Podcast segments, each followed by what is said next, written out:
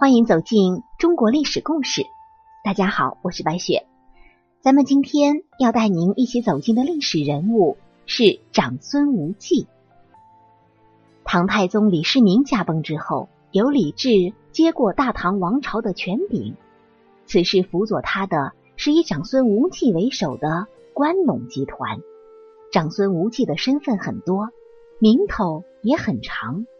以私来论，他是唐高宗李治的亲舅舅；以功来论，是大唐的开国功臣，在凌烟阁二十四功臣当中名列第一。辅政大臣当中的首席宰相、顾命大臣，最后的顾命大臣这一点很重要，因为当年啊，有好几个皇子争夺皇位继承人，正是长孙无忌不遗余力的保举，李治。才得以成功。李世民去世之后，他和褚遂良作为顾命大臣辅政。当年当上太子的李治去觐见父亲李世民，李世民对他说：“你的舅舅保举了你，还不赶快拜谢？”长孙无忌有了这个定策之功，李治在他的面前顿时矮了半头。每当在一些问题上，这君臣之间发生争执的时候，长孙无忌的眼光总是这么意味深长的一扫，立马弄得李治没了脾气。他从长孙无忌的眼光中读懂了其中的含义：你的皇位是谁给的？难道你自己不清楚吗？当时的长孙无忌的确是志得意满。正史记载，有一次长孙无忌邀请了一帮当朝权贵，在自己家中举办宴会。酒过三巡，笙歌曼舞之后，喝得有些飘飘然的长孙无忌环顾众人，情不自禁的发出一番感慨：“无忌不才，幸遇修明之运，因缘宠思，至位上宫，人臣之贵，可谓极矣。”这段话呀，来自《旧唐书·长孙无忌传》，这是正史的记载。那么野史的记载就更为详尽了。他旁若无人的问大家：“大家看到我今日的富贵和越国公杨素相比如何？”看到没有人回答，他便自言自语的说：“我自认为实在是没有必要羡慕越公，因为只有一件事情比不上他。越公富贵的时候已经老了，而我富贵的时候比他年轻多了。”李治就是这样胆战心惊的当了三年的皇上，什么施政措施还没有来得及实施，又遇到一起案子。一开始，李治以为这只是一件普通的小案子，谁知让长孙无忌一插手，变成了一件惊天大案。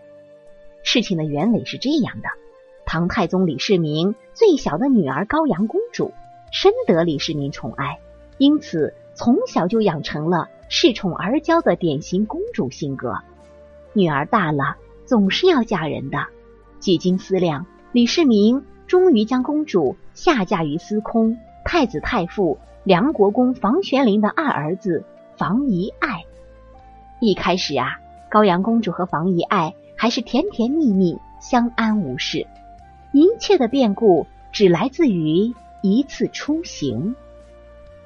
一次围猎，他带上了高阳公主，行至野外，高阳公主感觉体力不支，需要休息的时候，房遗爱建议，正好不远之处有个草庐，是辩机和尚的居所，公主就去那儿休息吧。他把高阳安顿好，就自己去打猎了。他以为把公主安顿在和尚那里是安全的，出家人嘛，六根清净。再说。普天之下，一般人谁敢打公主的主意？可是恰恰就在这里出了事儿。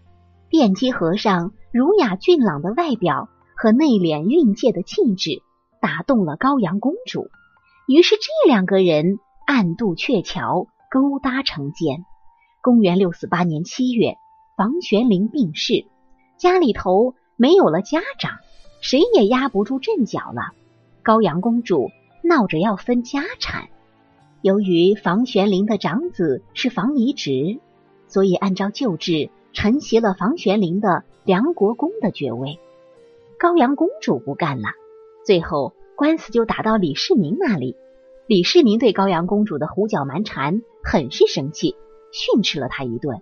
由此之后，这父女二人之间感情出现裂痕。李世民开始疏远这个刁蛮公主了。谁知道这个事情过去不久，高阳公主又出事儿了。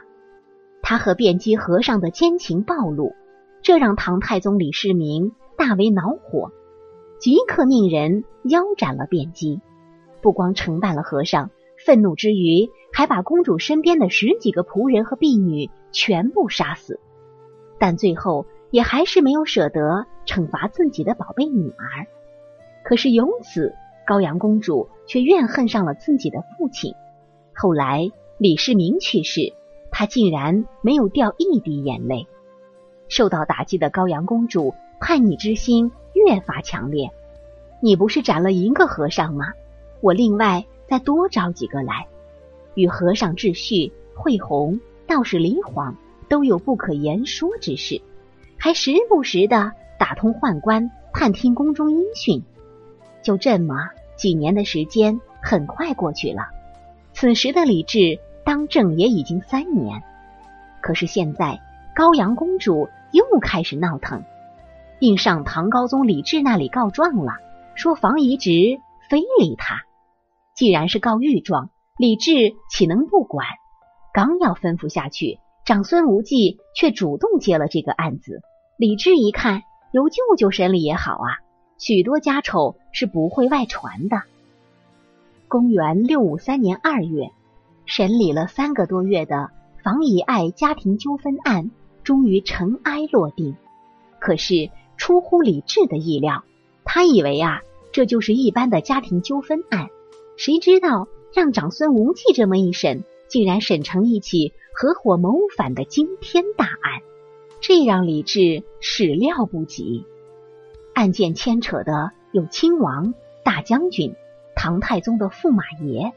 李治一看名单啊，再愚笨的人也马上都明白了，长孙无忌是借这个机会来了一次彻底的政治大清洗。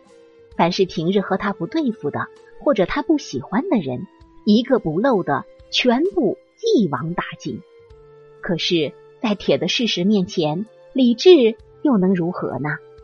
在长孙无忌的压力之下，他只好无奈的颁下一道诏书，将房遗爱、薛万彻、柴令武斩首，赐李元景、李克、高阳公主、巴陵公主自尽，将宇文杰、李道宗。执师司隶流放岭南，废李克的同母弟蜀王李英为庶人，流放巴州，贬房遗直为春州铜陵县尉，将薛万彻的弟弟薛万倍流放胶州，罢停房玄龄在宗庙中的配享。诏书颁布之前，李治决定以他微弱的力量进行最后的努力，恳求长孙无忌。留下其中两个人的性命，这两个人是金王李元景，这是被唐太宗李世民称之为当世的三大名将之一。李元景不光是帝国的支柱，还为人低调，口碑还好。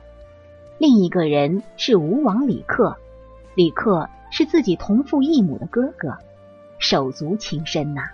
然而李治的乞求。却遭遇了死一般的沉默。此时的长孙无忌向兵部尚书崔敦礼使了一个眼色，崔敦礼随即出列，用一种中气十足的声音回应了李治的祈求：“不可。”听到这声回答，李治的心情很是沉重，也很是无奈。于是，在长孙无忌早已拟定的诏书上，缓缓的盖下。天子玉玺，同时也流下了悲悯的眼泪。由此事可以看出，长孙无忌当时在朝廷中的分量，并且通过清洗，满朝文武几乎再也没有人能够与他抗衡。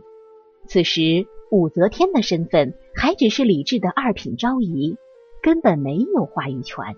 也就是通过这件事情，让唐高宗李治明白，要想实现自己的理想，必须摆脱这些婆婆们的掣肘，发展自己的势力。于是，李治开始行动了。他要首先从最亲近的武则天这里下手，把她迁变成皇后，使其逐步具备话语权，变成自己真正的贤内助。最后，李治凭借另一帝国元老李绩的威望，凭借着武则天超凡的政治手腕，开始了和长孙无忌这帮人的政治较量。但这都是后话了。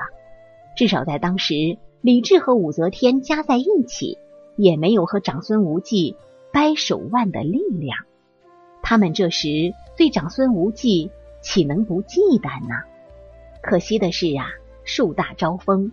恃宠而骄，最后也是自掘坟墓。长孙无忌最后的下场也甚是凄惨。好了，朋友们，本期的故事到这里就结束了，感谢您的收听。喜欢的朋友欢迎点赞转发，也欢迎您评论留言。下期我们将和您一起走进萧淑妃的故事。我是白雪，下期再见。